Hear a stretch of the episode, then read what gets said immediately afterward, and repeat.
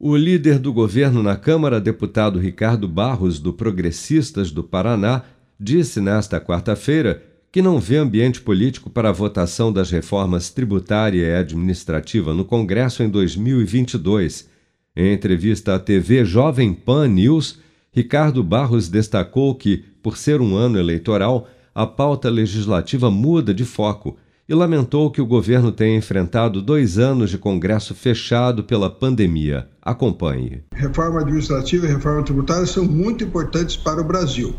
Lamentavelmente, o presidente Bolsonaro enfrentou dois anos de pandemia, ficamos praticamente com o Congresso fechado por um longo tempo e não pudemos avançar nessas articulações.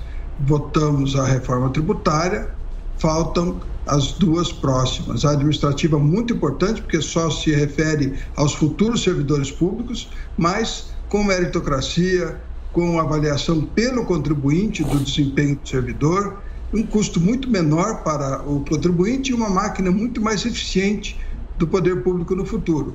E a tributária, porque o nosso sistema é muito complexo, efetivamente, e nós precisamos da reforma tributária. Mas não vejo nenhuma possibilidade de votação no ano eleitoral, porque os partidos se posicionam no ano eleitoral no interesse dos seus candidatos das suas candidaturas. No primeiro turno da PEC dos precatórios, nós tivemos 25 votos a favor da, de, de deputados da oposição a favor da PEC, porque eles entenderam a lógica do processo, que é interesse do país, garantir o Auxílio Brasil. E no segundo turno, por ordem do Sérgio Moro e do Ciro Gomes, votaram contra.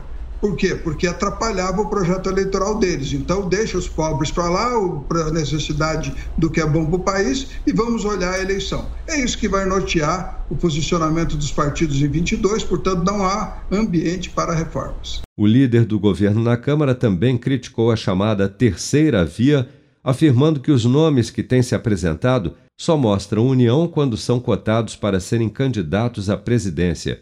E afirmou, contrariando as pesquisas, que na disputa contra o ex-presidente Lula ao Palácio do Planalto, Bolsonaro é o favorito. Com produção de Bárbara Couto, de Brasília, Flávio Carpes.